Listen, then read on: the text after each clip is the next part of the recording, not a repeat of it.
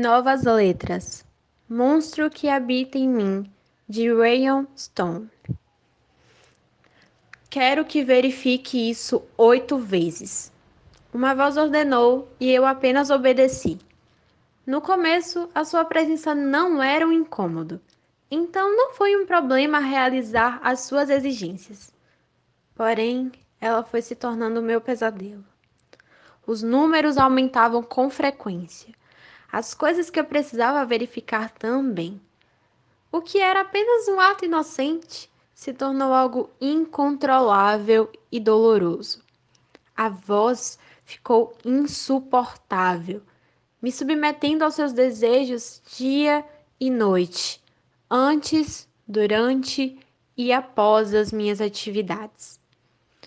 Resolvi contrariá-la, a pior decisão que eu já tomei. A voz me disse coisas horríveis, fez ameaças encheu a minha alma com sentimentos ruins. Me tornou a sua refém. Dia após dia, ela estava ali, causando desespero e aterrorizando a minha mente, sempre que a desobedecia. Eu cheguei atrasado em muitos lugares só para não causar intriga entre nós.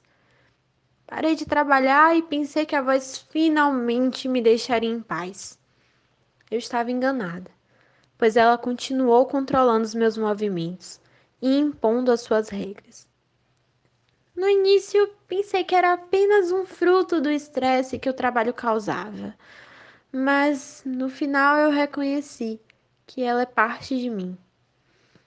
Fui aprisionada em um dia comum, como qualquer outro, sem aviso prévio ou data de término, onde eu sou a prisioneira da minha própria mente.